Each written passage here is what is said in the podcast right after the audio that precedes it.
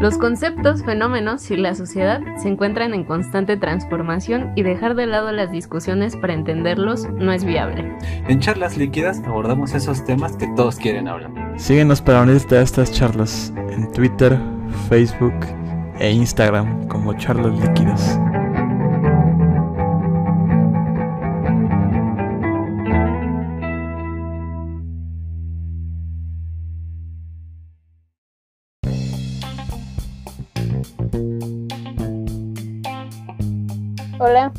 Bienvenidas y bienvenidos a un episodio más del podcast. Hoy traemos un tema muy interesante que son las redes sociales y el debate se va a tornar eh, muy enriquecedor porque traemos a una persona que no es de nuestra generación.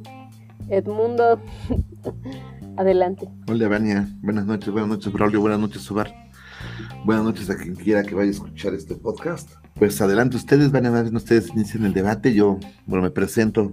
Me llamo Mundo de la Vega, soy, soy contador público, también tengo la licenciatura en psicología, soy psicoterapeuta y sí, efectivamente, como dice Vania, no soy de su generación, bueno, no, no, no soy de los, de los podcasts escuchas, pero de los tres, tres personas que están aquí en el podcast, sí no soy de su generación.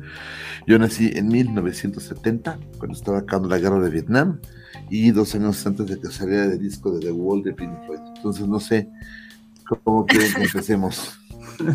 tengo 50 años, el día de en 2020 tengo 50 años. Muy, muy buena. adelante, chavos. Perfecto, perfecto. Así es, así es. Tenemos un, un, invitado de otra generación que de nuevo volvemos a cambiar un poco, un poco más el tema, ¿no?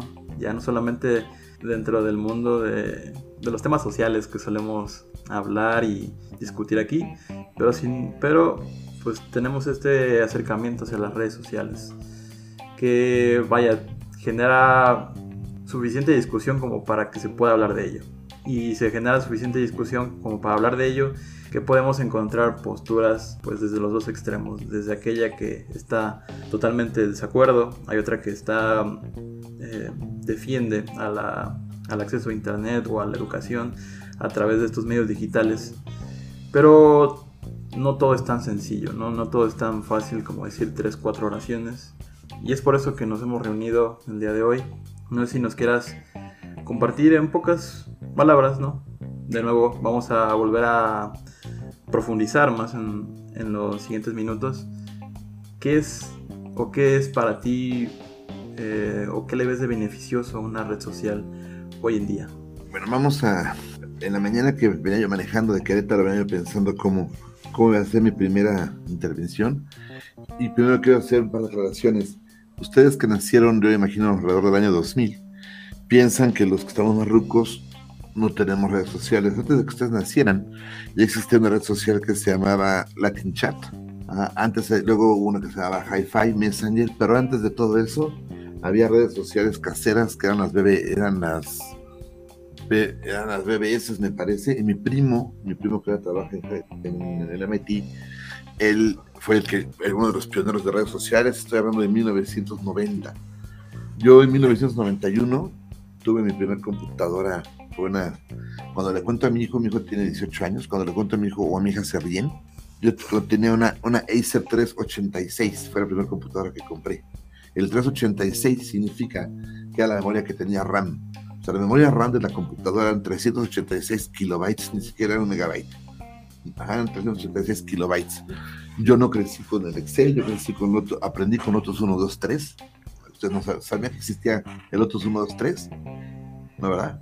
Bueno. No, yo, yo, tenía el abaco nada más. No, no creo. El Lotus, eh, el, el, el Lotus 1, 2, 3 es el papá del Excel. Ah, y ya, ya hay okay. procesadores de textos. Bueno, eh, ¿qué entiendo yo por redes Las redes sociales no son nuevas. Las redes sociales, como yo las entiendo, nada más que hacer esta aclaración, las redes sociales son desde que empezó la evolución del ser humano. Es la forma que, en la que los seres humanos nos relacionamos unos con otros. Ah, se va armando una red, una red de apoyo, una red social. Ahora bien, el tema que nos ocupa hoy, que son las redes sociales digitales, sí, no, no tengo el dato, pero según yo, Facebook que creo que es la que más usuarios tiene a nivel global, acaba de cumplir 12 años esa red. Tiene alrededor de 12 o 13 años, no sé si ustedes tienen el dato. Y evidentemente de 12, 13 años para acá ha habido una revolución grandísima, de la, primero de la conectividad a Internet.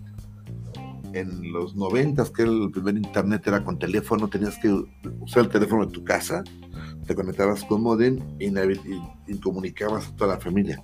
Por supuesto no había teléfonos celulares, yo tengo teléfono celular desde los 18 años, o sea, yo fui de los primeros que tuvo teléfono celular en 1987, 88.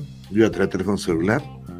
Era del tamaño, no sé, no lo pueden ver los, los podcasters, los escuchas, pero era como esto, como un bote de un litro de agua. Era el tamaño del celular y pesaba como, yo creo que un poquito más de un kilo, era un monstruo. era un tabique, ¿no? Hay, hay, hay una, una expresión ya entrando en materia en materia de una situación que a mí como, primero como psicólogo, pero también como papá, y también como adulto que me preocupa mucho de las redes sociales en la actualidad. Quizá más adelante en este podcast de tiempo de hablar de los del sexting, del grooming, del phishing, de todas estas delitos cibernéticos, pero más allá de eso, todos los chavos que, que tienen el acceso al internet, sí está padrísimo, es maravilloso, sin embargo, le está generando varios, en mi opinión, y lo que he visto en terapia en consulta, varios conflictos. Primero, el estar conectados al teléfono todo el día, WhatsApp, Facebook, Instagram, ahora TikTok y otras, ¿no? las la que tú quieras, hay eh, N, N redes sociales, los tiene acostumbrados a, a tres cosas a los chavos. Primero, tienen un sentimiento egocéntrico. Todo gira en torno a ustedes es que ya me dejó en visto, es que ya subí esto, es que ya subí el plato que me estoy comiendo, ya, ya dije dónde estoy. O sea, te, vas de vacaciones con tu familia y entonces sacas la foto de tu plato de camarones en la playa pensando que a todo el mundo nos interesan tus camarones. Y lo, y lo curioso es que ese plato de camarones puede tener 600 o 2500 likes. De gente que a lo mejor ni te conoces, es una, una, situación importante que yo veo, ¿no? La, la, banalización, todo es muy, muy banal. Segunda cosa, no, no están creando habilidades sociales. En realidad, la mayor parte de los chavos nacidos después del 2020, que entre ellos creo que entre los... ¿Qué edad tienen ustedes, perdón? Yo soy del 96. 96, Vania. 97. Yo igual del 96. Ok. Entonces, ustedes ya crecieron ya totalmente inmersos en el mundo digital. Sus habilidades sociales, pero más de los que nacieron en 2005, 2006 ya con Facebook, están muy limitados a, saberse desarrollar.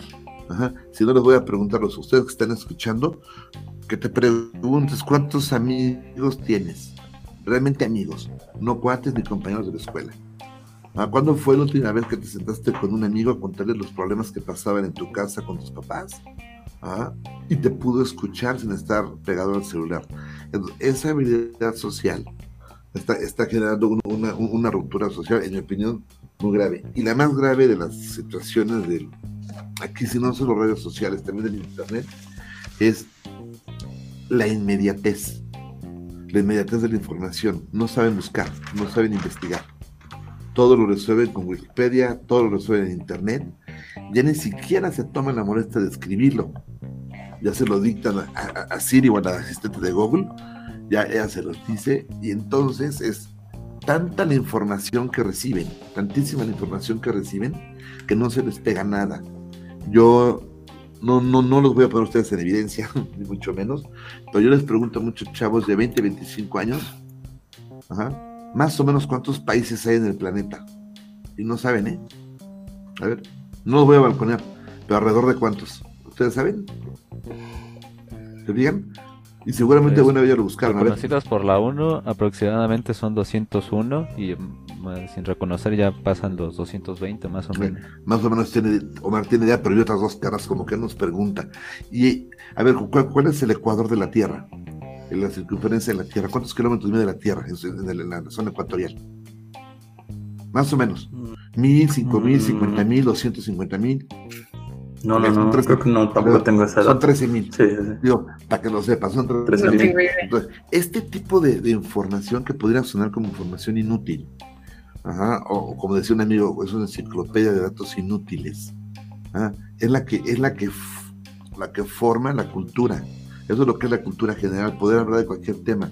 los chavos que están metidos todo en internet, todo en las redes sociales,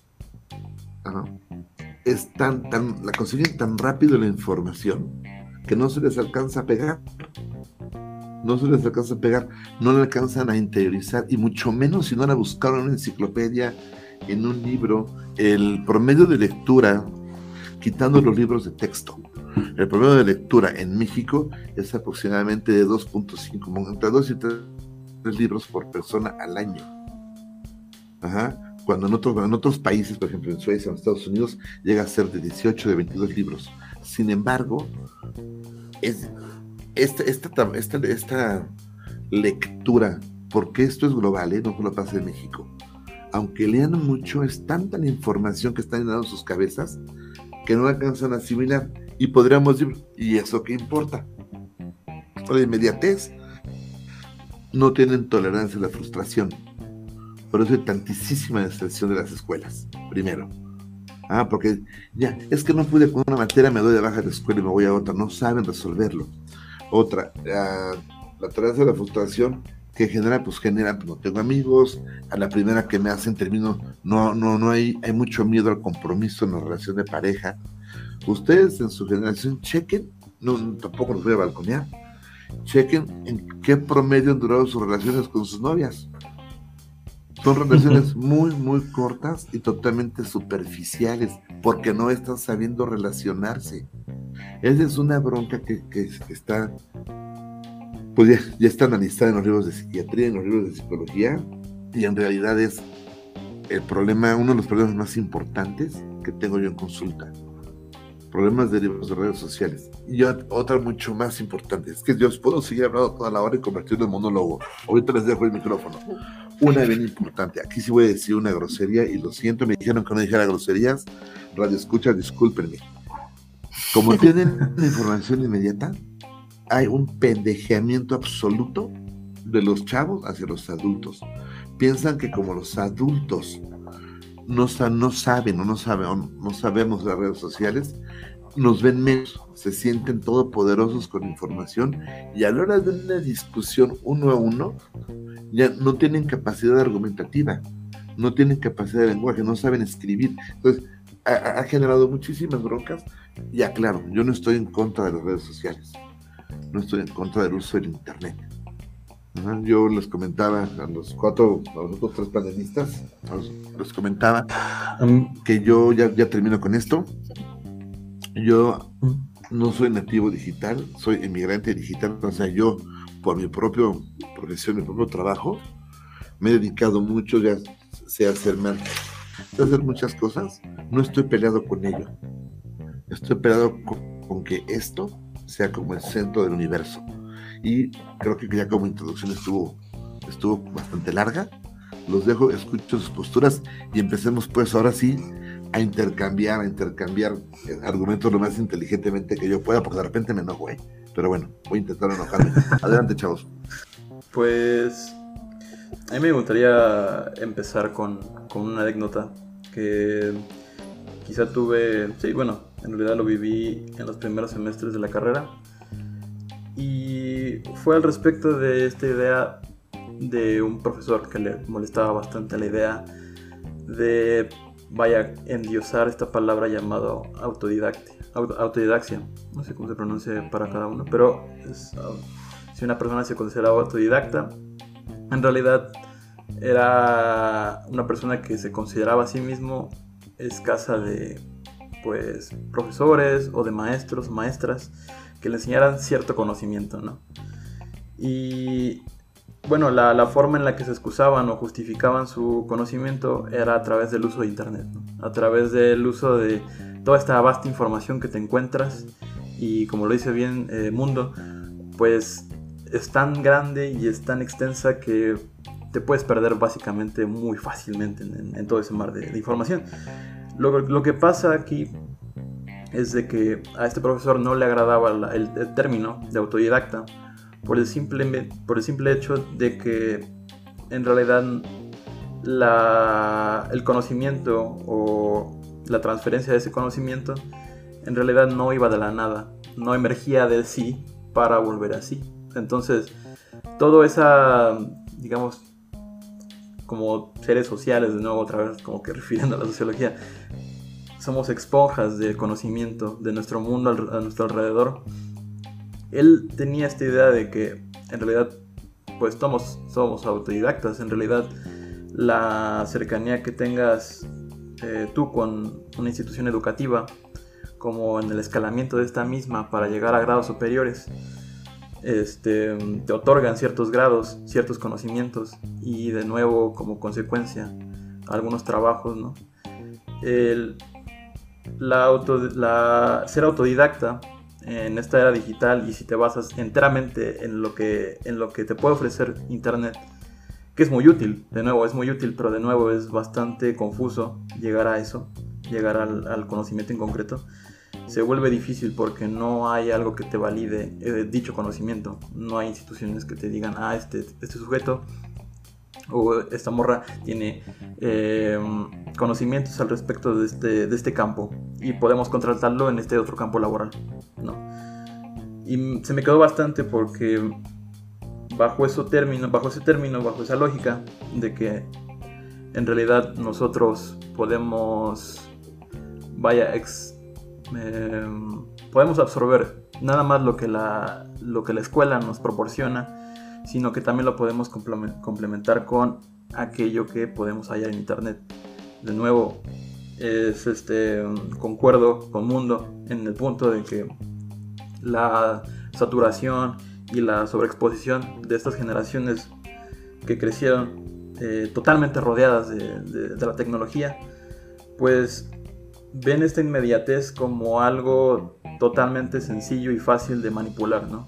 Como si en realidad eh, un resumen de, una novela me diera la idea general del autor o este tipo de cosas.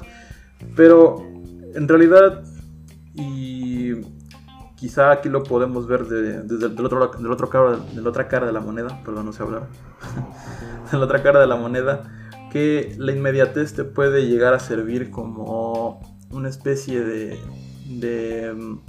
de muestra en el supermercado en el que si bien el tema no está del todo desarrollado, la profundidad es de un charco básicamente y que nada más saborea la superficie, eh, con la suficiente curiosidad y con la suficiente base en, este tema, vaya, te puedes ir adentrando más y más, te puedes ir, este, quizá no especializando, pero vaya, puedes incluso conocer más cosas.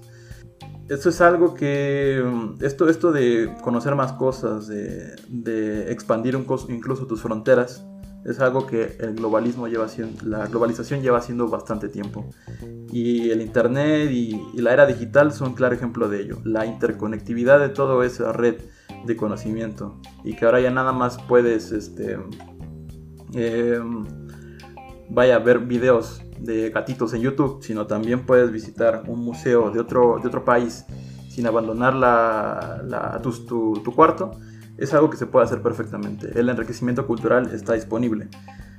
Es difícil e incluso se, llega, se llegan a tener estos como eh, eh, roces con la política, ¿no? En, en cuanto a la libertad de la, del Internet, la democratización de este mismo, pero en realidad eh, se llega a castigar, ¿no? Se llega a, perseguir este delito informático que incluso se llega a encontrar. Pero es algo que, como el Internet nos ha, nos ha ofrecido desde sus inicios, con, esta, con esta nueva era de, lo económico, se vuelve otra vez a, perder, ¿no?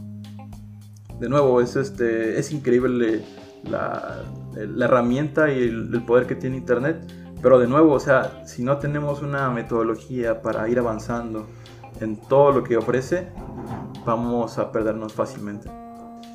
Eh, fíjate, Braulio, yo aquí voy a, diferir, voy a diferir un poco de lo que estoy diciendo. efectivamente, la, información está en el hay, hay mucha información en el Internet y si dices, puedes, puedes, en lugar de ver videos de gatitos tiernos en YouTube, a mí en lo personal me gusta ver videos de la UFC, sobre todo ver las patas asesinas de la araña silva, me gusta ver eso. Eh, me, encanta ver cómo descabeza a los demás, me gusta mucho su parte del respeto. Yo nunca me he metido al Museo del Louvre, nunca me he metido al Museo del Prado Digital. No conozco a nadie que se haya metido, sí, la información está. Pero una cosa es, también están las bibliotecas. Y las bibliotecas, desde que yo soy chico, las bibliotecas siempre están vacías. Entonces, el, el que ahora esté en la palma del teléfono, en la palma de tu un teléfono, eso no está haciendo que la gente sea más culta. Ojalá, ojalá las redes sociales nos invitaran y yo, yo les pregunto a, a ustedes y a sus compañeros, pregunten cuántos de ustedes han visitado virtualmente el Museo del Prado o cuántos de ustedes han entrado a al Museo Egipcio de Inglaterra. Yo no, sé que existe, pero yo no. Yo para qué lo uso, para lo que les digo, para ver, por supuesto, desde Pink Floyd es lo que más veo, veo conciertos, veo muchas cosas. Entonces, cuando hablas de globalización, efectivamente todos estamos interconectados, estamos interconectados gracias al, al Internet, pero ¿qué tanto qué tanto eso es benéfico para, y quiero aclarar, aunque no quiero sonar el viejito de 50 años que está en contra, al contrario, yo soy el primero que promuevo el uso de Internet y yo, doy, yo doy clases en el RITEC y en la Universidad de la Valle de México y el 100% de los trabajos, el 100% de, de, todo lo hago a través de Facebook y de Instagram. Porque soy el primer enamorado de las redes digitales y de Internet pero ¿qué tanto de veras estás viendo como globalización, como dijiste, desde tu cuarto? ¿Estás en tu cuarto globalizado? Sí, estás enterado de lo, de lo que está pasando a lo mejor con las Kardashian, o lo que está pasando que si se une o no se une One Direction, o lo que cada quien interesa. Por ejemplo, mi hija tiene 14 años y la semana pasada veníamos en el coche, venía chateando y se puso a llorar a llorar, ya no, enloqueció porque One Direction se va, a integrar. Entonces dije, dije, no chingues, perdón, no chingues, estoy pagando un dineral de colegiatura para que mi hija esté más preocupada si se, si se va a un, One Direction o si Bad Bunny dio un concierto gratis en Nueva York, que saberse la aceleración de la gravedad. A eso es a lo que me refiero con la inmediatez. Estamos inmersos en un mundo de la trivialidad que si bien el Internet nos proporciona las herramientas, están en Internet en general, pero las redes sociales, que es el tema específico, pues no sé quién las utilice para algo cultural, salvo que sea ahora que estamos en pandemia, el Zoom. Hablaba tu profesor que estaba en contra de, de la parte autodidacta. Yo no soy tan en contra, pero para que alguien sea autodidacta le tiene que interesar. Quizá, quizá ustedes que ya están en los últimos semestres de sociología, o yo que estoy a punto de empezar, estoy decidiendo si mi tercer maestría o mi doctorado, porque ya nos interesa estudiar. Pero a un chamaco de secundaria, a un chavo de prepa, que están en pandemia en clases virtuales, no están aprendiendo absolutamente nada. Las escuelas tienen la consigna, pasa a tus alumnos, aunque no hagan nada. Entonces, no hay una parte autodidacta los trabajos de las escuelas desde que, pues, desde que yo estudio, en los 80s, 90 pues nada más era copiar. Antes copiábamos las, este, enciclopedias o las monografías, ahora ustedes lo copy-pastean desde Wikipedia o de cualquier artículo. El rincón del vago. Sí, claro. No, no, y el rincón del vago, y monografías.com, y tareasexpress.com. Hay, hay maestros virtuales ofreciendo hacer tareas por 70 pesos. Tú le mandas tu tarea, le pagas 30 pesos y te la hacen. Entonces, esta, eh, esta parte de la inmediatez, del commodity, es la que está perjudicando, en mi opinión, a la generación que, incluso puedo incluir a ustedes, a esta generación que no están sabiendo resolver problemas. Porque no, no, no han tenido que resolver problemas, porque como sabiamente dijiste, Braulio, están globalizados desde su teléfono, acostados en su cama, eso no es estar globalizado. Eso es estar medianamente enterado, porque está probado que en las redes sociales vamos a seguir a la gente que piensa igual que yo. Ah, yo sé que este no es un poco político, pero me voy a balconear. Yo voté por Andrés Manuel López Obrador desde su primera votación, desde que fue presidente, este regente de la Ciudad de México. Y obviamente a las únicas personas que sigo en redes sociales son a López Obrador, a Noroña, a Meyer, a todos los, los que, te, a, la jornada, todos los que tienen esta tendencia de pensamiento. Mi papá, por ejemplo, que es ultrapanista, Ah, Él nada más sigue a López Dóriga, sigue a Ricardo Alemán, sigue a Luis Gil. Entonces, es, eso de que, de, de que las redes sociales han, han, han democratizado, han globalizado, está probado, hace poquito leí un estudio, ahorita les voy a compartir otro estudio que traigo aquí, sí, sí me preparé, este, otro estudio que demuestra que todos, en el aspecto político, seguimos lo que nos interesa. Entonces no, no hay una capacidad de apertura. Yo, yo ha- hablo mucho de música porque lo, lo conozco y, de Star Wars, ¿no? Por ejemplo. Hablo de música y de Star Wars, son mis temas principales. Yo cuando hablo de música, yo, yo como viejito de la vieja guardia, yo cualquier cosa que suene a reggaetón, que suene a Bad Bunny, que suene a One Direction, me, me, me, sale- me da así urtic- urticaria. ¿Ok? Y aunque me la pongan en las redes sociales, ¿qué hago? Pues lo bloqueo y estoy en puros grupos de Facebook de viejitos, igual que mi hija tiene bloqueados los grupos de, Pink Floyd, ¿no? Entonces, tanto como la globalización, y hablabas también de una palabra que esa, me, me soñaste, lo siento mucho, me soñaste Vicente Fox, cuando hablas de la democratización del Internet. ¿Cuál democratización? Para que haya una democratización del Internet, más allá de que, de, de que cada quien pueda poner lo que quiera, es, eso se va a dar cuando todos tengamos acceso al Internet. Y eso, Sí. falta, eso falta mucho, ¿no? Entonces, pero además no puedes poner lo que quieras. O lo puedes poner, pero nadie te va a seguir. Entonces, para, para no empezar a divagar yo en muchos temas, este, dejo esta participación ahí, los quiero escuchar, para poderlos complementar y decirles más o menos por, por qué yo creo y cómo puedo sustentar más o menos lo que estoy diciendo. Entonces, no sé si Omar, Mania, hay que decir algo. Bueno, pues muy interesante hasta ahorita sus participaciones, o este, mejor dicho, intervenciones en este debate. Y yo quiero retomar un autor un poco ya conocido para los sociólogos y tal vez un poco para los que investigan en temas de ciencias sociales. Y es Byung-Chul Han, un sociólogo coreano que trata estos temas digitales y en estos temas digitales retoma la idea de Foucault sobre el panóptico y él lo revoluciona a un panóptico digital, en el cual esta autovigilancia de los mismos individuos de las redes sociales digitales no permiten que vean más allá de su mundo. Incluso ellos mismos son los que restringen, eh, se restringen al preguntarse por qué no tuvo likes o por qué esta otra publicación tuvo más likes que la otra o porque su amiga o amigo tuvo más que una foto similar. Entonces yo creo que esta autovigilancia responde a estas nociones de cambio del comportamiento de unas personas. Eh, Visual Han habla de ello y por esta y que por esta autovigilancia se construye una retroalimentación de las demás fuera de las redes digitales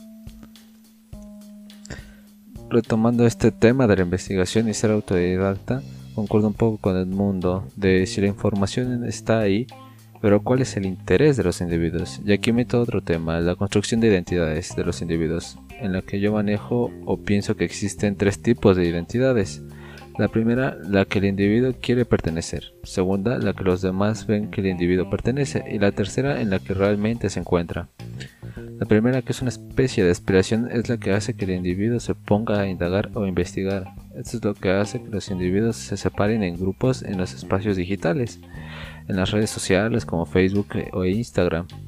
Estos espacios digitales, el interés de cada individuo en sus aspiraciones hacen que se separen. En este caso, Edmundo decía que le gustaban peleas de UFC o grupos de Game y música similar, mientras que los demás pueden estar interesados en otras cosas y empezar a construir los espacios digitales. Lo que hace que cada uno se separe y a pesar de que viven en la misma casa o colonia sean personas completamente distintas. Por esos espacios digitales que no se forman igual, es decir, comparten un mismo espacio físico pero el espacio digital no es compartido. Las redes sociales como Facebook, Instagram, YouTube e incluso Netflix generan una separación de los individuos de la parte física y que en cierta forma se encuentran globalizados como lo decía Kit, pero como para lo que les, les interesa. Si retrocedemos un poco, la globalización no solo es el intercambio de mercantil, sino que también va al intercambio de la información. Y aquí entran las redes digitales, y esto permite que se tenga más rápido la información. Bueno, para retomar un poco este hecho de que, de que la información está ahí y que se está bombardeando constantemente de información a los individuos, genera esto que mencionaba Mundo, que no haya una retención, porque las personas dicen, tengo esta información en cualquier momento, para que ¿Para qué la memorizo? ¿Para qué me esfuerzo en recordar esta información? Si en cualquier momento de que yo decida preguntarle a Google, Siri o buscar en el internet o lo que sea, le voy a encontrar fácilmente. Esto genera que no haya un interés de investigación y retención de la información.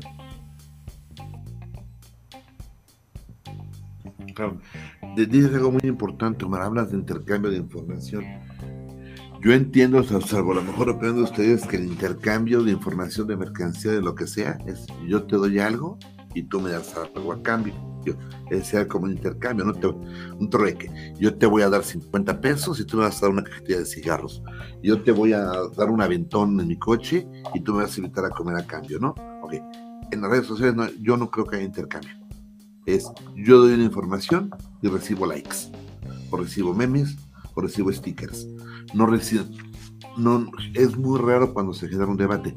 Por ejemplo, lo que estamos haciendo ahorita entre cuatro personas, esto sí puede ser un debate. Aquí se intercambio de información, porque ustedes tres están haciendo un esfuerzo, un esfuerzo que no es que, que, no tiene que ver con, al contrario, es un esfuerzo extraordinario, porque no es lo que generalmente hacen ¿Sí me explico? Entonces, ahorita estamos intercambiando, vamos a ver hasta dónde llega este intercambio de información. No se trata de que yo los convenza ni de que ustedes me convencen, es un intercambio de información, no es un adoctrinamiento. Ahora bien, las redes sociales, estoy viendo ahorita en este momento aquí en mi teléfono. Ajá. Bueno, ahorita retomo la, la, la, la, cantidad. llegó el sonido de alguien, llegó este, ¿cómo se llama? Esto de la cantidad de usuarios que hay en, redes sociales, ahora os voy a decir aquí, no tengo el dato.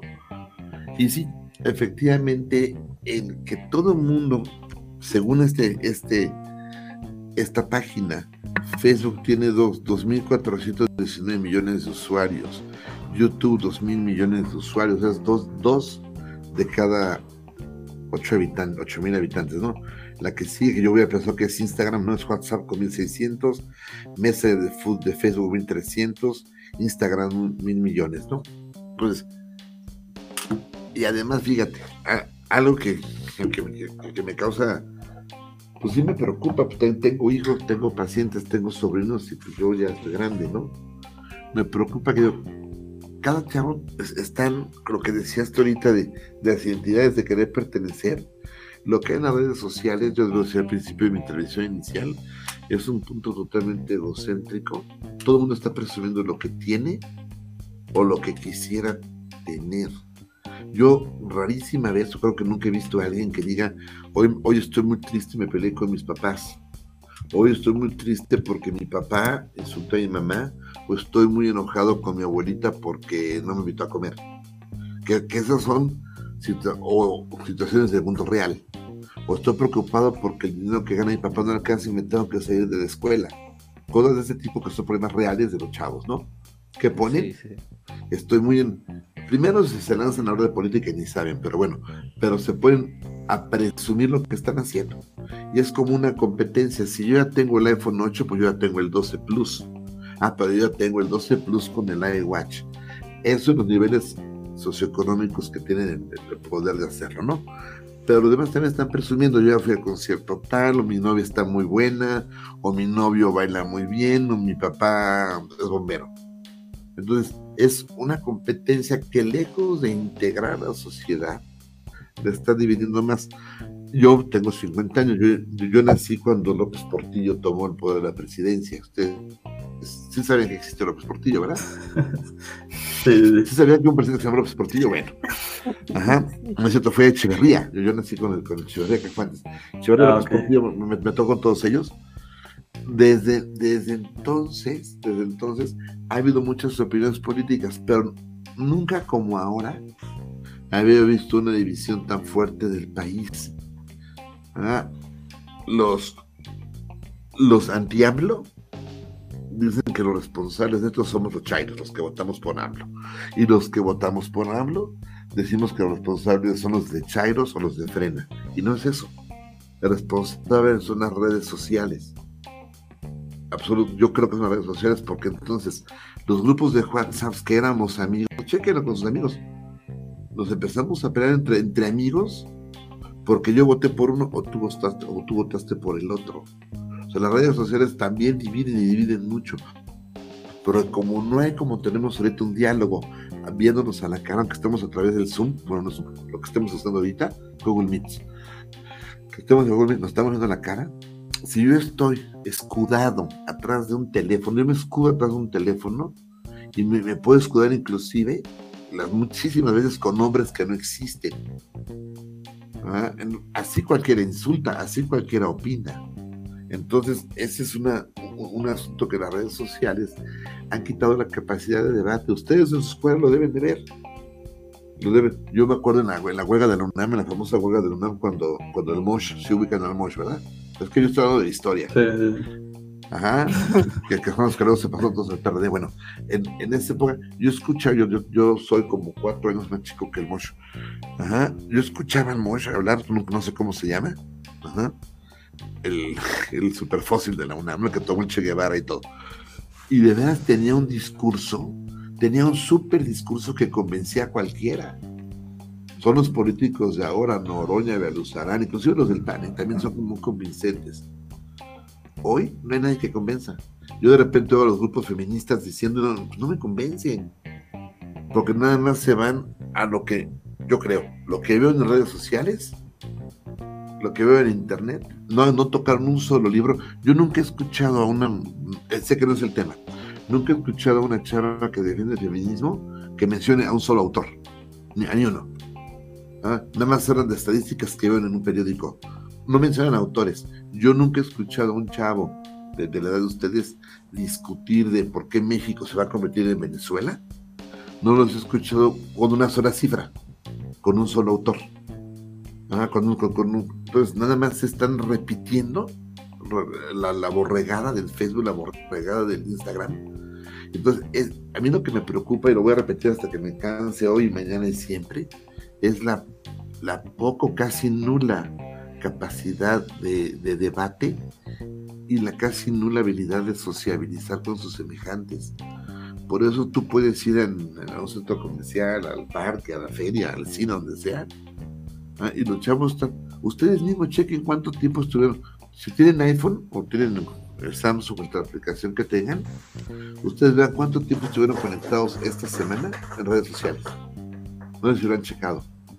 Yo, yo que tengo 50 años, nada más por lo chequé. La semana pasada estuve conectado 72 horas al teléfono. Nada, de todas las semanas estuve 3 días en el teléfono. Digo, qué forma tan. Y cuando digo, lo que Estuve 70 horas y ¿qué aprendí? Nada, nada, sí.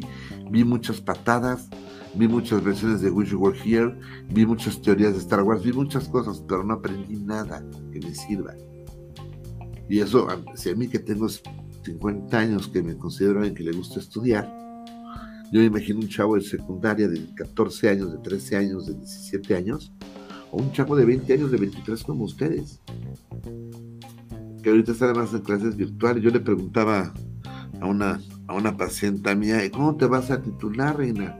Tiene un, un semestre que terminó la carrera y apenas está pensando cuándo se va a titular porque le falta el inglés. Y le digo, ¿qué esperas para estudiar inglés? Ni que es de la UNAM. Ni, ni, que te estuvieran pidiendo que tuvieras el certificado de Cambridge, nada más tienes que decir Robert is a boy y con que digas eso se te pasa. porque además los niveles de escuela, obviamente, derivado de esto, están súper laxos. Están súper laxos. Ah, entonces, sí coincido con mucho lo que dices, nada más es que este matiz, no, no, no quiero sonar que estoy satanizando las redes sociales, yo soy el principal promotor de ellas, pero ojalá tendría, tendría que haber, no sé qué, no sé, no, no, no entender qué tendría que impulsar, tendría que haber un cambio de paradigma y que la gente utilice el Internet y las redes sociales para realmente estar informados, poder tomar decisiones, aprender a investigar, aprender a investigar. Entonces, es básicamente mi, mi postura del día de hoy, bueno, de siempre. No sé quién va. Yo he tenido un debate personal en cuanto a redes sociales desde que comenzó la pandemia porque definitivamente vino a cambiar el mundo y pues me aventaron a mi cuarto, a mi casa, a mi sillón, a mi sala y noté muchísimo cómo empecé a usar el teléfono desde que despertaba y lo tenía en la mano, en la mano y comía en la mano. Y hasta que ya era de noche y me iba a cenar con el celular en la mano y ya me voy a dormir y otra vez. Entonces llegó un día en el que dije, ¿qué estoy haciendo? Porque, pues no, o sea, antes no era así, antes iba y platicaba con gente o salía al parque por lo menos si ahorita no se puede. Entonces, es un debate personal complicado y también porque solemos generalizar demasiado mm, nuestra experiencia de vida cotidiana, ¿no? Esta cuestión de en realidad cuántas personas tienen acceso a internet es complicado porque pues Ciudad de México sí, claramente, pero de ahí vete a, otras regiones del país, no tienen. Y, y, cómo lo utilizamos, ¿no? Actualmente que empezaron las clases en línea, mucha gente se vio obligada a contratar internet porque no tenían, mucha gente se vio obligada a comprar computadoras y pues siento que experimentamos esta sensación, o al menos yo, de de que si un teléfono no tiene internet parece prácticamente inútil porque ¿qué haces con una cámara, una calculadora y el radio si tienes audífonos, no? Eh, eh, eh, esa, es, esa es otra, perdóname, es, qué bueno que lo dijiste. Todos, ya casi todos tenemos, hasta los Oxocel traen cámara. Entonces, a, mí me da mucha risa y coraje que voy a un, yo soy fan de conciertos, acá me veo ruco, Ajá, antes de la pandemia, yo, yo el año pasado fui, los estoy contando, fui a 16 conciertos el año pasado, entonces voy como a uno o dos por mes. Me da mucha risa que está el concierto, están, y todos los chavos, en lugar de estar viendo el concierto, están viendo el concierto otra vez desde, desde el teléfono porque lo están grabando. Y te puedo asegurar que ninguno lo vuelve a ver porque ni siquiera se oye bien la grabación en un concierto. Esto que dice Bani es bien importante. Sin embargo, Bani, en México sí, pero eh, hay una escasez de internet. Pero según cifras del gobierno, la estoy checando. Fíjate que está en inmediatez. ¿Ah? Para 2020 hay 86.5 millones, de 80 81 millones de personas con internet en México.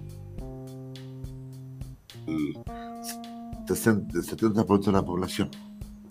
Entonces, si hay mucho acceso, pero lo que estaban ahorita, lo estás comentando, sí es muy importante lo que dice ahorita de cómo, cómo lograr, lograr un mundo un poquito más desconectado.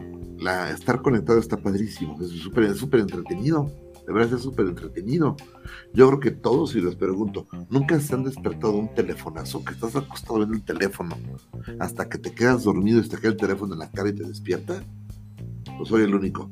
Mm, estamos hasta la una de la mañana con el sol viendo el teléfono hasta que nos damos un telefonazo. ¿Ah? Y como los teléfonos ahora se pueden meter al agua, la gente sigue viendo el teléfono dentro de la regadera. Entonces estamos todo el tiempo conectados.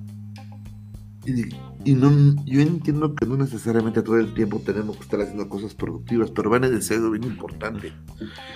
Entiendo que ahorita no hayan podido, ustedes están chavos yo, ver a sus amigos porque estamos en pandemia y socializar.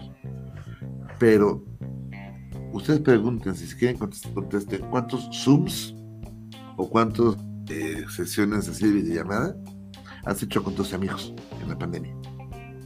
No ahorita porque están, están haciendo su podcast. Para, para hablar estupidez. O sea, las estupideces hablas en persona, ¿cuántas veces se han reunido con sus amigos para hablar idioteces por internet? Ni una, o una o dos. ¿O me equivoco?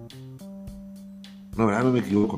Nosotros sí nos conectamos más. Pero porque están trabajando Bueno, juntos, desde ¿no? antes, no, desde antes del podcast nos juntábamos a ver películas.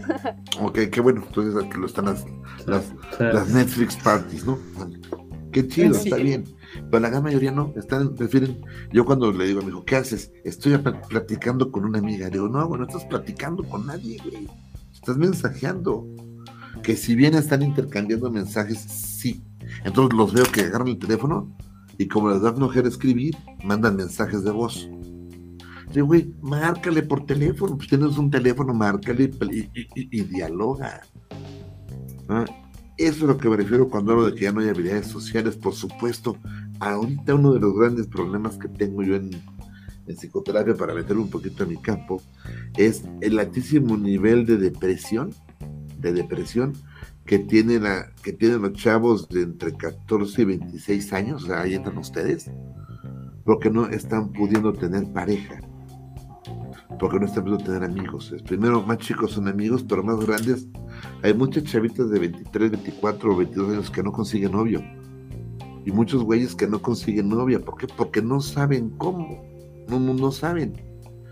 O sea, se- tienen su, su crush vía este vía, vía WhatsApp.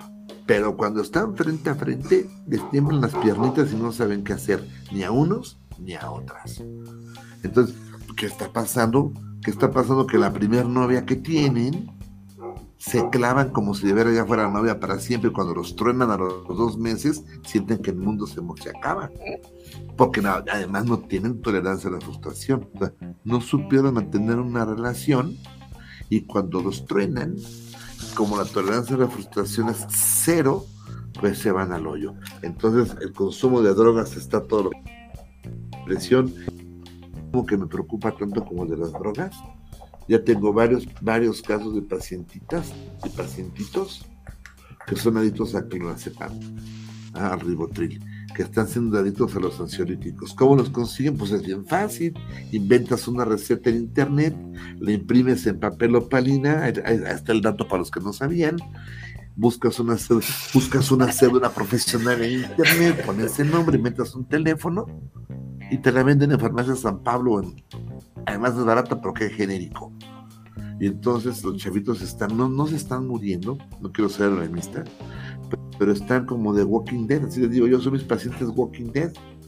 Están como zombies en la vida sin futuro, sin, sin ninguna motivación, creo que lo decía Braulio, sin, sin, sin ninguna ganas de hacer nada, subidos al tren de la vida que los lleve, a ver a dónde los lleva esperando que sus papás les resuelvan todo y no hacen nada por resolverlo. Chavos de 23, de 24 años que no trabajan. Ah, no trabajan porque están estudiando, no, no, ¿y cómo yo voy a trabajar? O sea, ¿cómo voy a trabajar ganando 4 mil pesos? Pues, güey, no sabes hacer nada. Es lo que les digo a mis pacientes, ¿no? ¿Qué sabes hacer? Que tengo una licenciatura. Pues sí, güey, pero no sabes hacer nada, nada, nada, eres un inútil.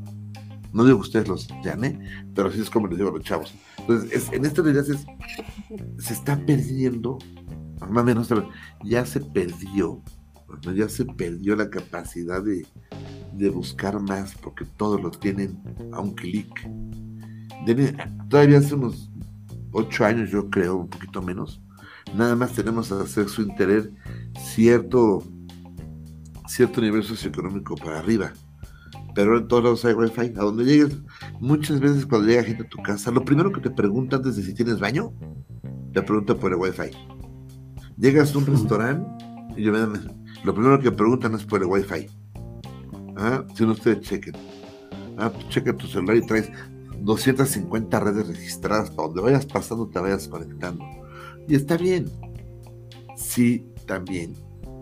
De veras pudieras juntarte con tus amigos, irte a tomar una cerveza, irte a, hablar idioteces todo el día sentados en una banca, este, a, perdón, unos a otros, insultarse unos a otros y, y- y perder, ahora sí como dice Paquita, la del barrio, y perder ese respeto mutuamente. Eso es, pues, eso, es parte del crecimiento. Ah, la- la- el, cómo, cómo se llevan las mujeres, no lo sé porque no soy mujer, pero parte de la sociabilización de los hombres es insultarnos unos a otros, darnos este, agresión física, darnos un zap, hacernos, en mi época se llamaba beso pipo, hacer, estarnos insultando unos a otros, eso es como se crean los lazos de amistad. Y hasta cuando se abrazan, o sea, la mayoría de los abrazos entre hombres es te abrazo y te pego en la espalda. Porque, o sea, pocas veces es como, te voy a dar un abrazo. Eh, eh, eso te voy, a explicar por, qué es eso, Vani. Los hombres siempre que nos saludamos, nos saludamos de abrazo, nos damos tres, tres palmadas en la espalda y luego nos damos la mano. ¿Por qué? Porque estamos, es una, estamos reafirmando que no somos gays. Entonces, si nada más nos abrazáramos cariñosamente, tenemos un chip, claro, tenemos ese chip. Entonces, si yo le doy tres palmadas a mi cuate, le doy la mano y le digo, ¿qué onda cabrón? Le digo, y además le digo una grosería, ya con eso reafirmé que sí soy hombre y que no me gustó abrazarlo. Tiene que ver con eso. ya no hay contacto físico, ya no hay. las redes sociales lo impiden. A mí me da mucha. Me da esta cierta angustia ver que mi hijo, que tiene 19 años, con todas sus amigas se la pasa chateando nada más chatean. Digo, ¿cuándo van a salir? Bueno, papá, ah, salimos y salen. Le digo, pues le doy permiso de llegar a las 4 de la mañana. Y llegan a las 10 y media de la noche, llegan a las 11. Digo, ¿por qué, güey? Pues es todo, aburrido. Digo, no manches, güey, tienes, permiso para llegar hasta las 4 de la mañana. Y sabes que si llegas tomado, yo no te voy a decir nada. Porque la que es tu mamá, yo no te voy a decir nada. Y no lo hace. No, no, no, no, es que quiera que lo haga y de que lo esté promoviendo. Pero esa sociabilización, antes de un concierto, por ejemplo, todos los, yo, yo soy como yo estoy viejito, me cuesta trabajo subir tantas escaleras, yo llego a los conciertos dos o tres horas antes. Entonces, llego, yo, yo sí le doy dinero al acomodador ya para que me acomode en mi lugar y todo, y veo como todo y en lugar de estar platicando, está todo el mundo en el teléfono a la hora del concierto está todo el mundo grabando el concierto y terminando todo el mundo va chateando. Dijo, ¿en qué momento van a socializar? Y no importaría, digo, ¿cómo le van a hacer cuando tengan un puesto directivo en una empresa? ¿Cómo le van a hacer para relacionarse con sus empleados? ¿Cómo le van a hacer para resolver un problema entre sus empleados? No, no, no están aprendiendo. Entonces, hay muchas, hay muchas alternativas de solución que al final si me da tiempo se las, si me avisa cuando vayamos a darles algunas de las alternativas que se me ocurren para que se puedan impulsar, aunque no vamos a cambiar el mundo con, con esta plática, pero pues si esta plática se tuvieran 74 millones de views, pues ya por lo menos ya alguien, alguien la vio, ¿no? Y alguien, y, y si abramos una semita de cambio, es, es muy importante la parte social, muy, parte la parte, muy importante la parte cognitiva. En ese estudio que les comentaba al principio, yo cuando Vania me invitó a, esta, a este podcast, le dije, avísale a tus cuates que están invitando a un güey que no para de hablar, o sea que si no ustedes no me callan, si ustedes no me caen y me arrebatan el micrófono, que creen yo no se los voy a dar y puedo hablar hasta las 12 de la noche sin parar, y tengo esa capacidad. No te preocupes, ahorita tengo un punto, ahorita tengo un punto. A ver. No, no, adelante, Es que voy yo, voy a, yo voy a acabar mi idea. ah, mira. Justo te me adelantaste a una cosa que yo te quería tomar y es que he visto muchos memes en Facebook de cuando alguien me marca, le cuelgo y le mando mensaje de qué pasó.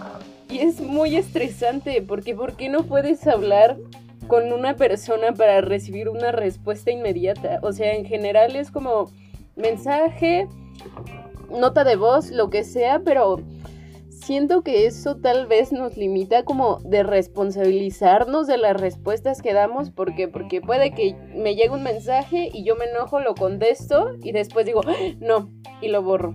Y entonces es como deja salir esas cosas, ¿no? O sea, si quieres decir algo y si ya lo sacaste, déjalo y enfréntalo, o si no, aprende a manejarlo antes de mandarlo. Y es algo, como dices, que no sabemos hacer. O sea, por impulso, te contesto, te miento la madre, a los tres segundos me arrepiento, lo borro y te digo otra cosa. ¿Y por qué lo borraste? Ay, pues porque inventas cualquier cosa, ¿no? Entonces es como nos escudamos públicamente en Facebook, comentando en Twitter, peleando con la gente con otro nombre y personalmente con las personas con, con las que tenemos más contacto. Y pues como que, ¿dónde están las respuestas ahí, no? Y de la autovigilancia que trataba Oraf, eh, y, y cómo en realidad no hay un intercambio como tal, porque al final esta parte egocéntrica de nosotros muestra de forma limitada porque mostramos nada más lo que queremos y si en mi casa solo se ve bonito en esta esquina, es lo único que voy a enseñar y también limito lo que recibo, ¿no? Y se nota mucho con las personas que tienen muchísimo más seguidores que les empiezan a contestar o los empiezan a criticar, ay, te borro, te bloqueo, ¿por qué? Porque es mi perfil. Y es como es complicado y también me gustaría pasar como a, que he visto muchos perfiles en Instagram, por ejemplo, de maltrato de animales y de que matan gatos y los torturan y cosas así. Y también está este aspecto súper oscuro de, del Internet que podría ser la Deep Web, en la que gente se une como con sus filias o, o cosas que les gustan que a mí me parecen muy extrañas y preocupantes pero al final hay acceso y, eso con la cosa de la globalización, pues empieza a encontrar la gente, ¿no? Y cuando lo pienso me preocupo.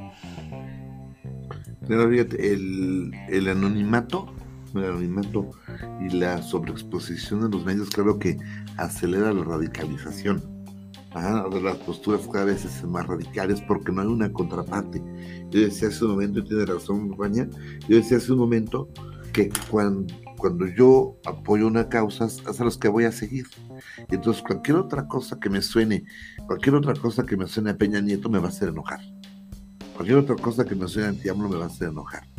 Ah, así como hay muchas, por ejemplo, yo, yo sigo muchas páginas porque me dedico a esto me dedico a trabajar mucho, no me dedico a esto, pero me trabajo con muchos chavos, tengo que conocer. Hay, así como hay muchas páginas feministas, dosuras, y todos somos violadores, ¿no? Eres hombre, eres violador, per se. Hay muchas páginas así, no digo que eso sea el movimiento, pero hay muchas páginas. También hay muchas páginas donde las mujeres nada más son objetos. También tengo otras de las páginas. está totalmente radicalizado. Cuando esos dos mundos se encuentran, está tan polarizado que no hay un punto, no hay un punto de encuentro y es donde se puede disparar la violencia inicialmente en las, inicialmente en las redes. Y lo que dice de la deep web y todo eso, pues siempre ha existido, siempre, siempre ha existido gente enferma, siempre ha existido gente perversa, desde pues, desde, Sodoma y Gomorra, ¿no? siempre, ha habido perversiones, siempre desde, desde los este, senadores griegos, ¿no? Que, que le, llevaban, le llevaban niños cuando escribían un buen libro, le llevaban niños para que se sus placeres, ¿no? desde entonces, eso sucede. ¿Qué sucede? Igual con las redes sociales, que como están en anonimato, la mayor parte de ellos, se potencializa y estamos escudados en un en una pantalla. Yo ahorita voy al Oxxo, ahorita no porque ya cerraron, pero si ahorita quiero ir al Oxxo, compro un teléfono, me dan un chip y puedo, y puedo empezar, ahorita ya vi cómo es la casa de Omar y puedo empezar a chantajear. Y no vas a saber quién soy, le voy a decir, es que ese cubo Rubik triangular que tienes allá atrás, no sé, lo que sea, ¿no? Entonces, e, este tipo de cosas son las que son peligrosas del Internet. A mí no me gusta satanizarlo. Eso es aquí lo que hay que hacer como adulto, yo como adulto y como profesor, como docente, como psicoterapeuta que soy, es guiar a las nuevas generaciones a usar Internet de una manera funcional y promover entre los papás que no tienen por qué los niños, por ejemplo, niños, niños de 8 años que ya traen teléfono celular. ¿Como para qué? es que por cualquier emergencia, güey, pues no hay emergencias. Si está en la escuela que tú lo inscribiste, pues confía en la dirección de la escuela, ¿no? Aparte tiene ocho años, no es como que se va a ir a pasear. Sí que, porque ese es el argumento, que para cualquier emergencia, pues hay emergencia que le diga a la misma, mire, y es la directora y le hablan a la mamá, ¿no? Pero, por ejemplo, hay escuelas por aquí, este, por donde yo vivo, que los niños desde cuarto de primaria tienen obligación de llevar, una tablet Y los papás pues, les compran el iPad. Está bien. Tienen, tienen, estoy hablando de escuelas que pagan 16 mil pesos mensuales en primaria, ¿no? Qué bueno, qué bueno que lo tengan. Qué bueno que sus papás se lo puedan pagar. Que aquí sí bendita globalización, que cada quien pague lo que trabaje y lo que pueda pagar. ¿ah? Sin embargo, un niño de 8 años no tiene por qué tener una tablet. Porque además van a estar viendo información que no es apta para su edad. entonces, básicamente esto es lo que, lo que yo pienso.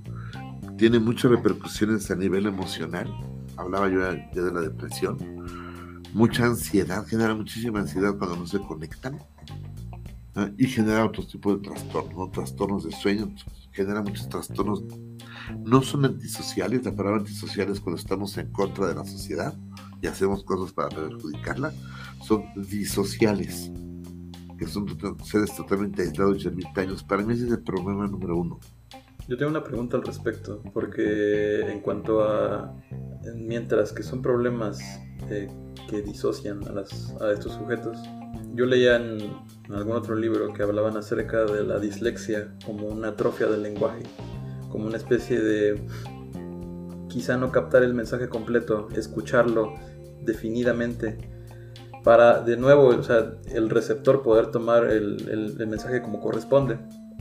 Ese tipo de dislexia puede llegar a, suceder en este tipo de simplificaciones o este mundo simplificado del Internet, porque mm, de nuevo, o sea, no, no, no, no vas a leer la novela que te, deben, que te dejaron de, de leer para, para tu clase de, literatura, sino que te vas a lanzar a un, a un resumen o a un video de un tipo explicándolo. Entonces, pues eh, quizá pueda ahí eh, la dislexia también puede ser una, una, repercusión. a ver si te entendí, te contesto con lo que entendí. Vamos a llamar la dislexia cognitiva, ¿no? Porque la dislexia como tal es un defecto de la vista, que sí, por supuesto, repercute, repercute en el lenguaje.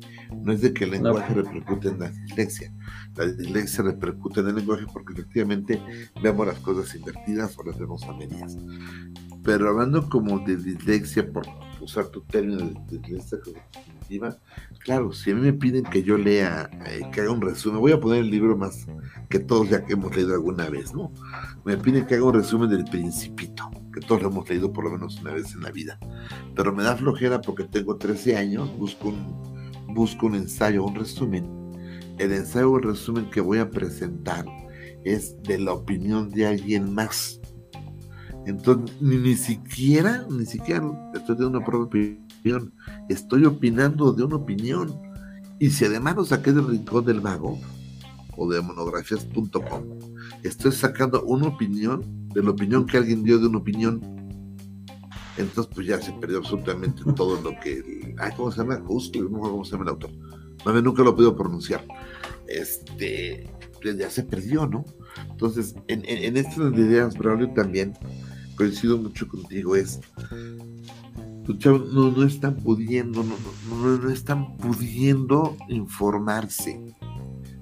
Por un lado, eso es yo digo que es la parajoda, ¿no? Más que la paradoja, es una parajoda. Lejos de que el Internet te informe, tanta información te desinforma. Hay una aplicación que me acaba de, desear uno de mis pacientes que se llama Photomat, de matemáticas. Tú escribes una fórmula, la que quieras, escribes a mano, le sacas una foto de la pinche fórmula y la aplicación te da el resultado con todo el procedimiento sacaste 10 en matemáticas. Ajá. Entonces me encuentro con chavitos de, de 23, 25 años. Ajá, porque de repente me, conocen en otros ámbitos. Chavitos de 25 años o de ya, titulados. Que les pregunto, por ejemplo. Digo, a ver, si vas al súper y te gastas 123 pesos y pagas con uno de 200, ¿cuánto tienen que dar cambio? No saben sacan el teléfono y uno sin teléfono. Y se pueden tardar hasta cinco minutos. Ajá, necesitan un plumón y no lo pueden sacar. Entonces, ese conocimiento matemático, ese conocimiento lingüístico, ese conocimiento geográfico, ese conocimiento político, todo lo que la escuela nos da, el Internet no nos resuelve. Y claro que ahorita que ya ustedes son casi, ya están titulados, o voy a estar terminando la carrera ustedes, que ya son sociólogos casi titulados y yo ya me titulé hace muchos años. Digamos que ya ese conocimiento ya no nos sirve. ¿ah? Más bien, ya no lo necesitamos. Sí nos sirve, pero ya no lo necesitamos. Un chavo de secundaria no le interesa, ¿eh? No le interesa saber. Yo les pregunto a los chavos, ¿cómo se llaman los dos ríos que hacen frontera con México? No saben, no saben. No saben. No les voy a preguntar a ustedes para no balconearlos, pero no saben. Entonces es, no es de que se haya debido muerte la información, pero es cultura general. Y entonces, porque eso es lo que, lo que te va a permitir dialogar, te va a permitir argumentar, te va a permitir hablar, te va a permitir estructurar una frase, y porque tu pensamiento, tu, tu cerebro está ordenado. O sea, ahorita que yo los escucho hablar que tienen un, un lenguaje más elevado que el promedio. Ellos, cuando ustedes me escuchan hablar, que, que yo les decía, yo puedo hablar y hablar y hablar y hablar, porque estoy entrenado en mi cerebro, está entrenado para hablar. Mi cerebro está entrenado para sociabilizar porque ese es mi trabajo. Pero si yo agarro un ingeniero de mi edad, también puede hablar y también puede sociabilizar también lo puede hacer. Quizá no igual que yo, pero también lo puede hacer. Si yo hago ahorita un, chavito que esté terminando la carrera de comunicación, no puede. Y se supone que es comunicólogo, no puede. No puede. Yo tengo un paciente que estudió en una escuela que no voy a decir su nombre, pero es la del Valle de México, que terminó este, la carrera de la carrera de comunicaciones y no sabe hacer un ensayo. Lo único que tiene es que sí tiene una tiene una voz así muy bonita. Es lo único que tiene, una voz muy grave, muy bonita. Ajá. Pero yo creo que, que, que, no sabe, que no sabe. No sé si vieron una obra de teatro ustedes, y no se los recomiendo, que me gustó mucho, que se llama Defendiendo la Cavernícola, no sé si la vieron. Bueno, Defendiendo la Cavernícola es una, es una comparación de, es mucho de la comparación de hombres y mujeres y por qué los hombres somos como somos y las mujeres son como son en uno de los, de los momentos de la, de la obra, dice que una, un, un, adulto promedio con licenciatura deberíamos de saber aproximadamente entre 35 y 40, alrededor de 30 mil palabras. Si no leyeron en la secundaria, si no leyeron en la prepa y si no leyeron en la carrera, llegan a 15 mil que es el lenguaje que tiene un adulto que nada más pudo terminar la primaria. Entonces, ese diferencial de lenguaje, que es cultura, es el que te va a permitir argumentar, el que te va a permitir resolver problemas, el que te va a permitir encontrar alternativas a cualquier cosa, el que te va a ayudar a lograr tus objetivos en la vida, y no solo laborales y económicos, ¿eh?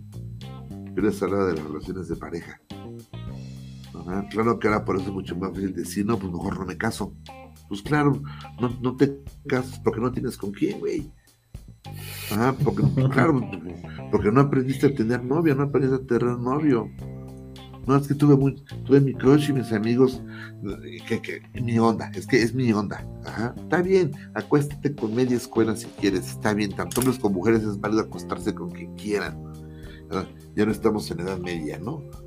Coincido pero no, e, es el miedo al compromiso, porque el compromiso no es inmediato. El ir a una fiesta, con, este, que me pongan a Bad Bunny, eh, como, como se este baile, hacer el perreo y acabar en un motel con una chava, eso es inmediato, no, no, no sé ni cómo se llama. Eh.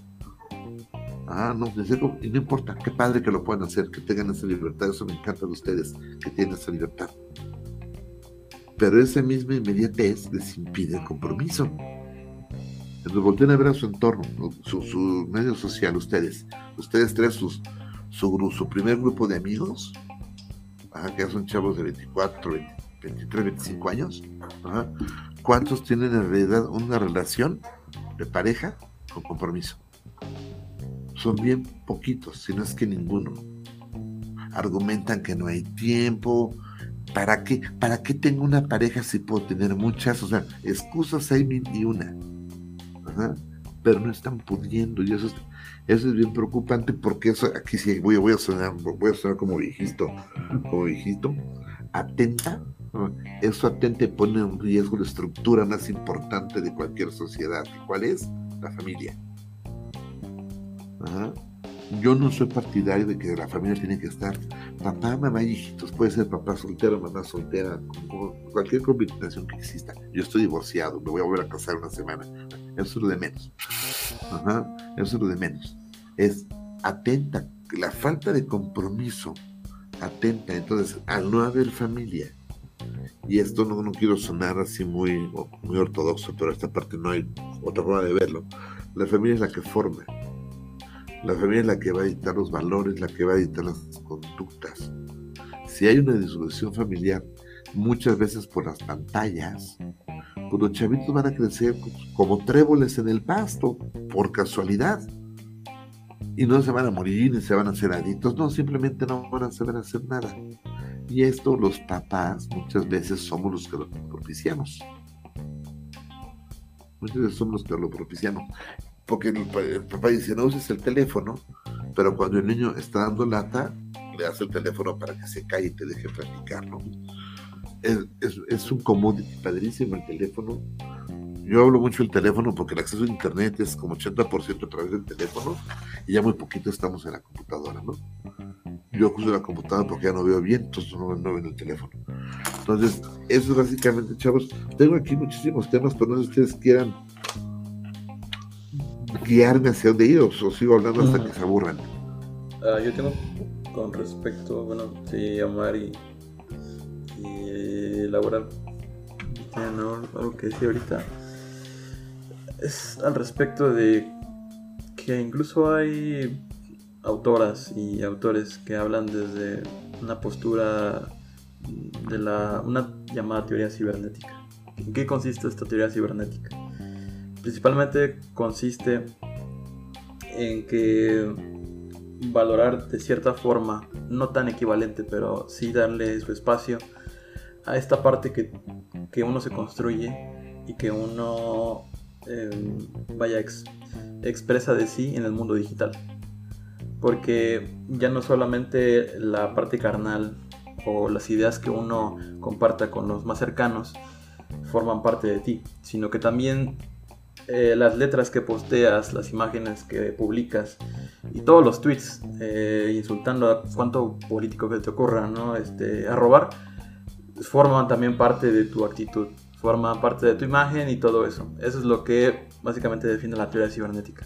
Sin embargo, del otro lado tenemos como que la consecuencia de toda esta necesidad de hacerle caso a, tu yo cibernético, a tu extensión cibernética, desde la propia obligación social que tiene o que acarrea el estar conectado a esta especie de Matrix.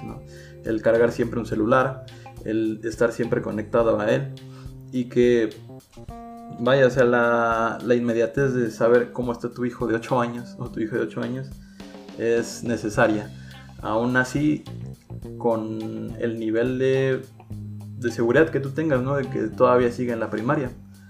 Pero todo puede pasar. Y ese todo puede pasar acarrea la, la necesidad de tener un, este, un vínculo para poder comunicarse siempre. Entonces, me, parece bastante chistoso cómo, cómo hay algunos este, eh, sitios de comedia en donde se burlan de eso, de esta dependencia. Y en, el y en el momento en el que te desconectas, no sé, se te acaba la pila y dejas tu celular abajo, me ha pasado que eh, muchos miembros de mi familia me, marcan después diciéndome dónde estabas. Dice, no, descuida nada más, dejé el celular abajo conectado en, la sala, nada más. se me olvidó y me subí. ¿no? Entonces, genera toda esa ansiedad, toda esa preocupación que vaya, no, no es algo que precisamente se vivía en eh, una época precelulares, pero justamente no, no necesitábamos saber a cada momento dónde está cierta persona, saber si está bien.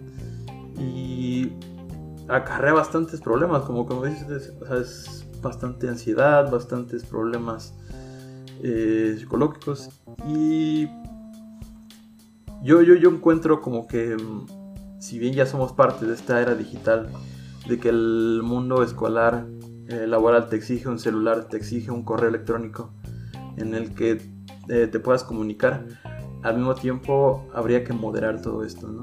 Y como, como bien lo dices, quizá no eh, ser totalmente partidario de un, de un uso liber, liberal o libertario incluso del Internet, pero sí de una como que de una metodología pues sí más moderada, más este, especializada, tener el mundo digital, las herramientas digitales como, como eso, como, como ser parte de, de toda esta información que tiene. Pues sí. Me pregunté a mi hija, en continuación de lo que dices, en seguimiento de lo que dices, fui al súper con ella, ¿no? Entonces a mí mi, señora me, bueno, me pregunta, me dijo, oye papá, cuando mi abuela te mandaba al súper y te olvidaba algo, ¿qué hacías? Decía, pues llegaba a la casa, me regañaban y me volvían a mandar al súper porque no eran celulares.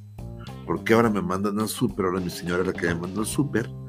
Entonces me dice, tráeme un, kilo de harina, para no equivocarme, llego a la sección de harinas, le saco la foto a la harina, ella decide cuál compro y se la llevo, ¿no?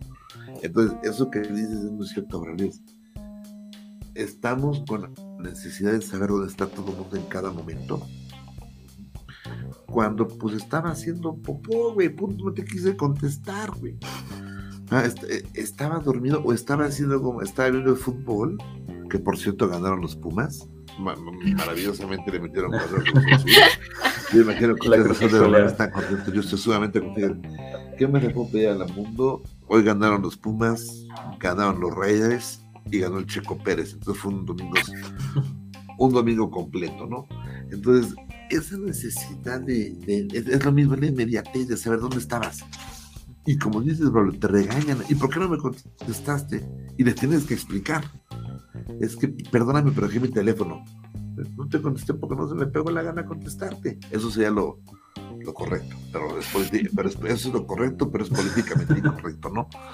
Entonces, sí, estamos metidos en un mundo digital con el que yo estoy convencido que no, no, no, hay que pelearnos, o sea, no nos podemos pelear, ni, pretender seguir mandando cartas por correo postal y seguir usando puro teléfono y enciclopedias, ¿no? La enciclopedia británica era la que se vendía en mi época, no, no. No hay que pelearnos con lo digital, al contrario, hay que la bienvenida. Mientras más digitales estemos, es padrísimo.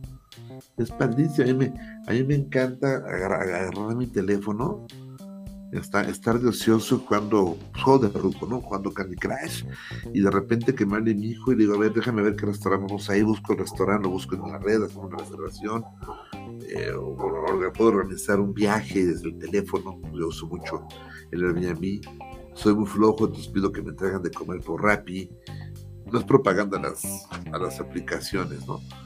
pero es súper cómodo, es súper cómodo. El estaba con un amigo antes de la pandemia, ah, estábamos comiendo y me dice, con groserías no las voy a repetir, me dice, bueno manches, me acaba de avisar que ya no hay X cosa en el refri. Digo, ¿quién te avisó, güey, si tu señora está de viaje? Me dice, el refrigerador me avisó. sí, claro que tiene un refrigerador que le costó 140 mil pesos el estúpido refrigerador que le dice, ya no tengo leche. Pues ya para que la compre, ¿no? Esas comodidades están padrísimas. Ahora los coches Ford, como ya no les pueden poner más tecnología a los coches, ya no les pueden poner más tecnología, tienen todo. Ahora hay una aplicación que el coche te avisa avisa, no sé si me chorearon, pero me lo contó un amigo hace poquito, te avisa tu teléfono que ya se va a quedar sin gasolina. Digo, güey, tú lo volteas, es más fácil que si vas manejando, veas la agujita que te manden una alerta, ¿no? Claro. Pero sí es muy cómodo. Esto que estamos haciendo ahorita del, del Zoom, lo que decías, Braulio, bien importante. Estamos tan metidos en esto que por supuesto no nos estamos dando un espacio para descansar. El descanso es muy importante. Tenemos que dormir. Los, los chavos de tu edad, con que duerman 6 o 7 horas la libre, no que duerman 12, pero tendrán que dormir 6. Ya los rocos de mi edad necesitamos 8 o 9 horas. Desde que empezó, desde que empezó la pandemia, ustedes porque no, no trabajan en empresa, todas las empresas tenemos juntitis. Estamos metidos en juntas de Zoom todo el día. Yo hay días que tengo cuatro o cinco juntas. Digo, ¿juntas de qué si nos vimos hace dos horas, güey? Antes era una junta al medio, resulta que necesitamos tres juntas al día, ¿no? Eh, lo que es eso, el teléfono también, la inmediatez y no hay una desconexión. Yo, por ejemplo, me pasó en la mañana. A mí no me importó que fuera domingo, no me importó que fueran las 8 de la mañana y le hablé a Mania desde la carretera. Dije, ahorita me acuerdo, ahorita me acuerdo, me vale madre y ahorita le hablo y la por supuesto la desperté. Porque fue de inmediato, o sea, fue, eran, las, eran como las 7.50 de la mañana, ¿no? Porque esa es inmediatez que hablas, Barraulio. O sea, no, no, yo no concebí esperarme, dijimos, esperarme a las 9, ni siquiera me pasó por la cabeza que eran las 7.50 de la mañana. Yo estaba en la mitad de camino a Querétaro, ¿no? No me, no, no me pasó por la mente. Y en ese inmediatez todos hacemos lo mismo.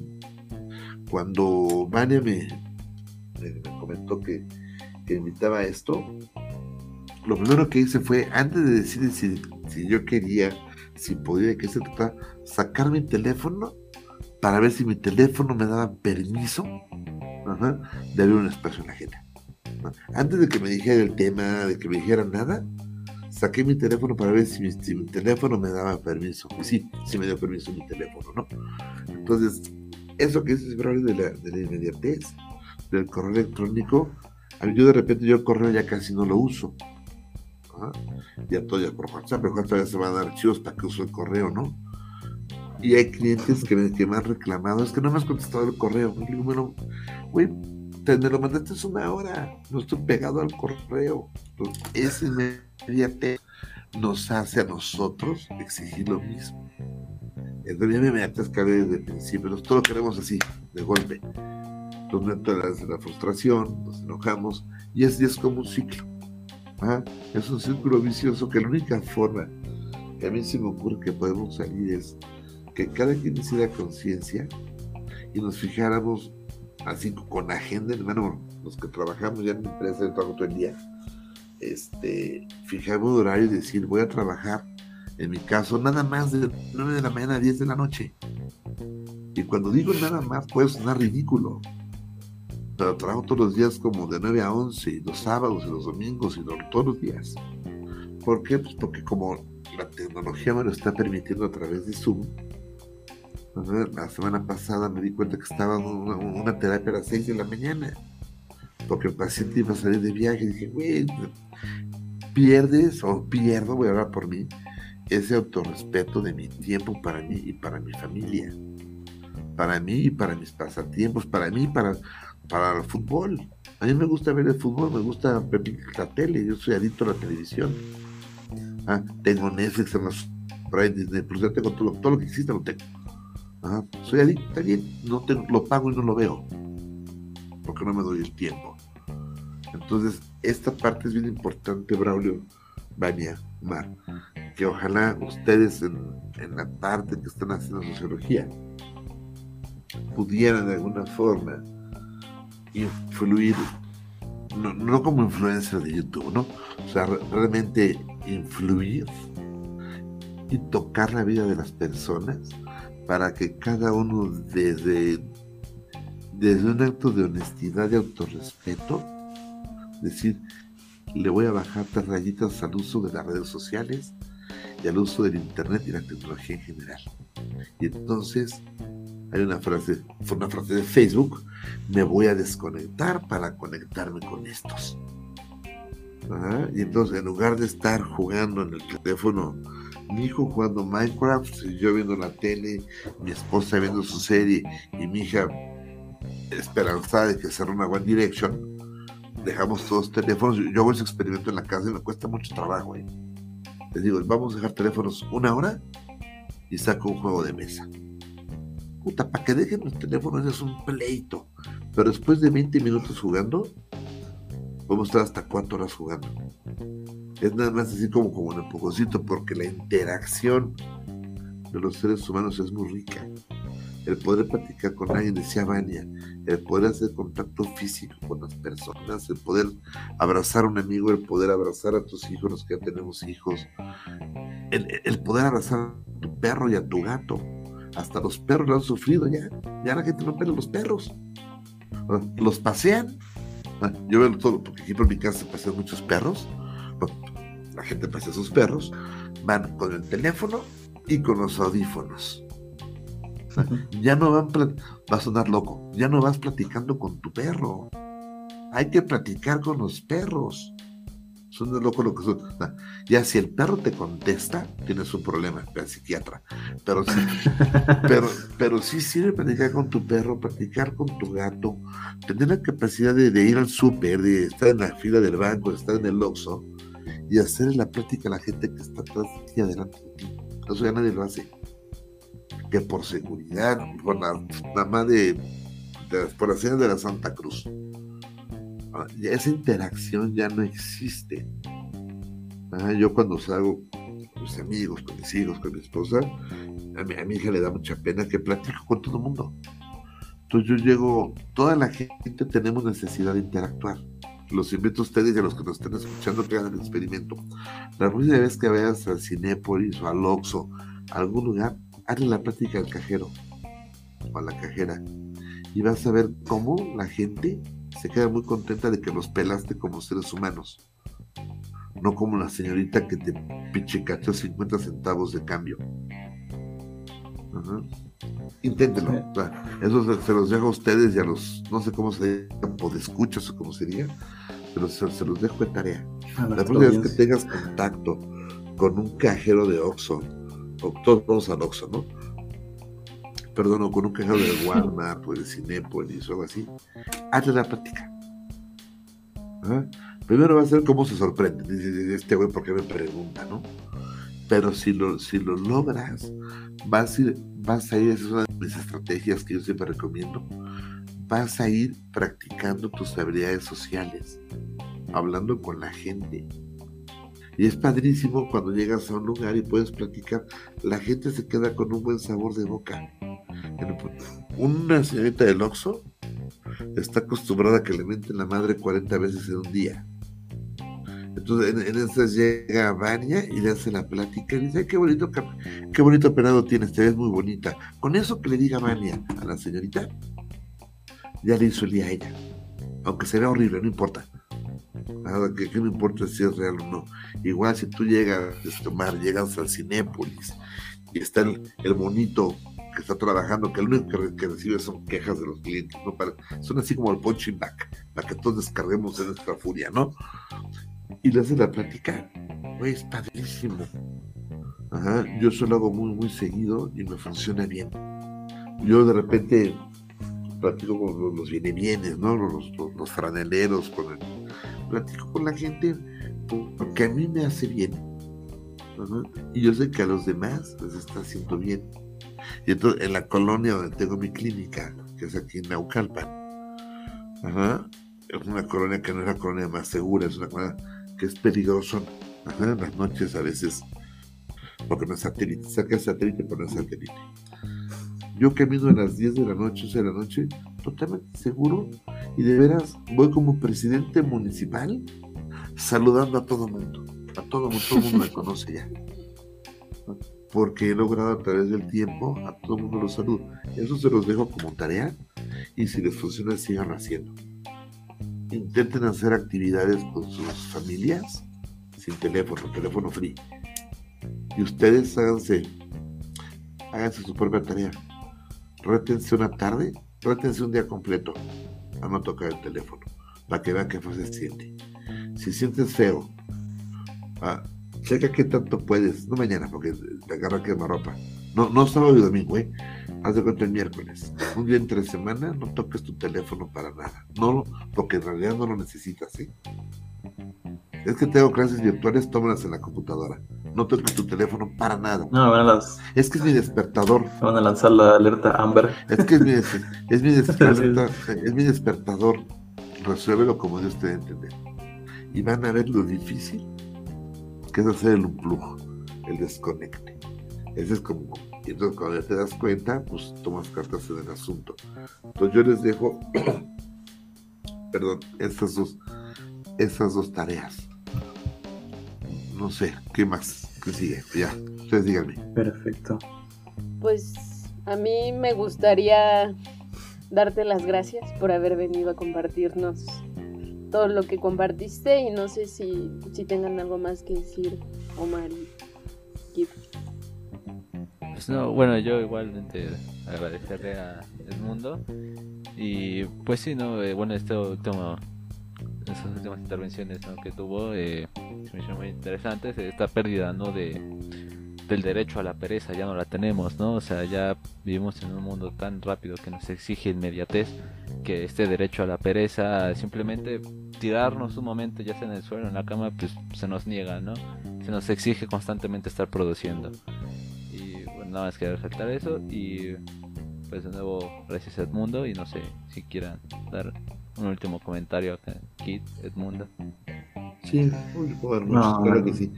Eh, dices derecho a la pereza, yo nunca había escuchado ese derecho. Ajá, yo más, yo más que derecho, creo que es una obligación. Ajá, yo creo que sí los seres humanos tendremos la obligación, yo no le digo pereza, ajá, tenemos la obligación de huevonear, ajá, por lo menos una hora a la semana, de sentarte y hipnotizar una pared, porque es el momento en el que, y sin música, ni tele, es el momento en el que voy a poder voltearme a ver a mí mismo y empezar a estar conmigo. Yo no puedo analizarme si estoy con Netflix. Yo no puedo voltearme a ver y ver qué siento. Toda la, la parte emocional que ni la hablé hoy. Y otra si me invitan, pues la hablaremos. Es este, toda esa parte neces- necesito estar en un momento de introspección, hipnotizando una pared o platicando con mi perro, platicando con mi tortuga, mi abuelita platicaba con sus plantas porque según ella crecían mejor. Ajá, y las plantas no la escuchaban, pero ella estaba contenta, ¿no? Entonces, es- Platicar con Claro, uno mismo. pero platicar con uno mismo, claro, pero sin música, sin televisión y sin computadora. Y del el tema que sea. Ah, Y eso, ojalá todos pudiéramos platicar con nosotros mismos una hora diaria. Diaria, revisando qué es lo que yo necesito, no lo que la sociedad necesita de mí, no lo que mis papás o mi pareja esperan de mí. ¿Qué es lo que yo quiero? Que es lo que, y, yo con eso terminaría, ¿no? En este mundo de redes sociales, de hiperconexión, nos estamos olvidando de conectarnos con la persona más importante, que soy yo mismo. Si yo no me conecto conmigo nunca me voy a poder conectar con el mundo. Qué fuerte, qué fuerte, querido mundo. yo, también sí agradezco bastante la participación del mundo aquí en este capítulo. Eh, a mí me, agrada que se haya explayado lo, lo que se haya explayado. Al fin y al cabo, creo que sí, igual, igual nosotros tenemos suficiente tiempo, suficientes horas en, en este podcast. Pero pues el mundo nos viene a visitar este, nada más este capítulo. Quizá en un futuro lo volvamos a ver. Pero, eh, claro, el tema de las redes sociales no se cierra aquí. Eh, todavía hay bastantes cosas que decir, hay tantas ideas que buscar y ustedes pueden también proporcionárselas a, a nuestras redes sociales. Pueden, eh, de nuevo, intentar eh, conectar con nosotros, contactar y si quieren hablar acerca de un tema que les apasiona, ¿por qué no también venir y, y poder hablarlo, poder este, eh, vernos las caras, aunque por, por este medio cibernético, eh, tener una conversación lo más cercano a lo natural, pero sí. Y como conclusión de la invitación que nos hizo Edmundo a enfrentarnos a nosotros mismos, recuerden que muchas veces la mente nos gana y desafortunadamente como no sabemos tratar con nosotros mismos, a veces no es posible, pero existen personas como los psicólogos y los psiquiatras que nos pueden ayudar muchísimo y pues, ¿qué, les puedo decir yo, verdad? Edmundo me ha salvado la vida y aunque no lo parezca me mantiene cuerda. Lo más Dani, que se te quiero mucho. Te quiero mucho a ti, a tu mamá, a toda tu familia. alguna red social en donde, en donde lo, lo pueda hallar y así le pueden llegar más personas a su despacho. Gracias, pues les puedo, redes sociales, pues les puedo dar mi, mi correo electrónico, que es, el, es con, con P de perro al principio, psicoterapia mx arroba gmail.com o en la página de. Facebook o en la página de Facebook, permíteme un segundito. Sé, no, no, no, no me las tengo cinco páginas de Facebook. Pero como, ¿por qué zona? Porque igual es algo extensa la Ciudad de México. Es Naucalpan. Estoy en. Naucalpan, los que, con- los que no conocen la Ciudad de México, híjole, de lo que se pierden, es maravillosa. es maravillosa la Ciudad de México. Este, estoy en el área norte de la Ciudad de México, entre el toreo de entre lo que era el toreo de cuatro caminos, a 5 a 10 minutos de plaza. Telita estoy. Y la página, me puede buscar en Facebook, la página se llama Psicología y Coaching. Ajá, la página es azul, digamos, el logotipo es azul, Psicología y Coaching. O por el correo electrónico o el, tele- el teléfono celular que es el 55 54 55 69 18. Ahí este, los atiende, los atiende mi secretaria, está pendiente siempre del teléfono. ¿Sale? Ahí lo tienen. Pues, 100% recomendado. Gracias, muchas gracias, Dania. Muchas gracias, socio- futuros eminentes sociólogos. Incipientes también. Algún día van a ser eminentes, otros son incipientes apenas. Gracias a todos, chavos. Cuídense. Nos vemos. Nos vemos.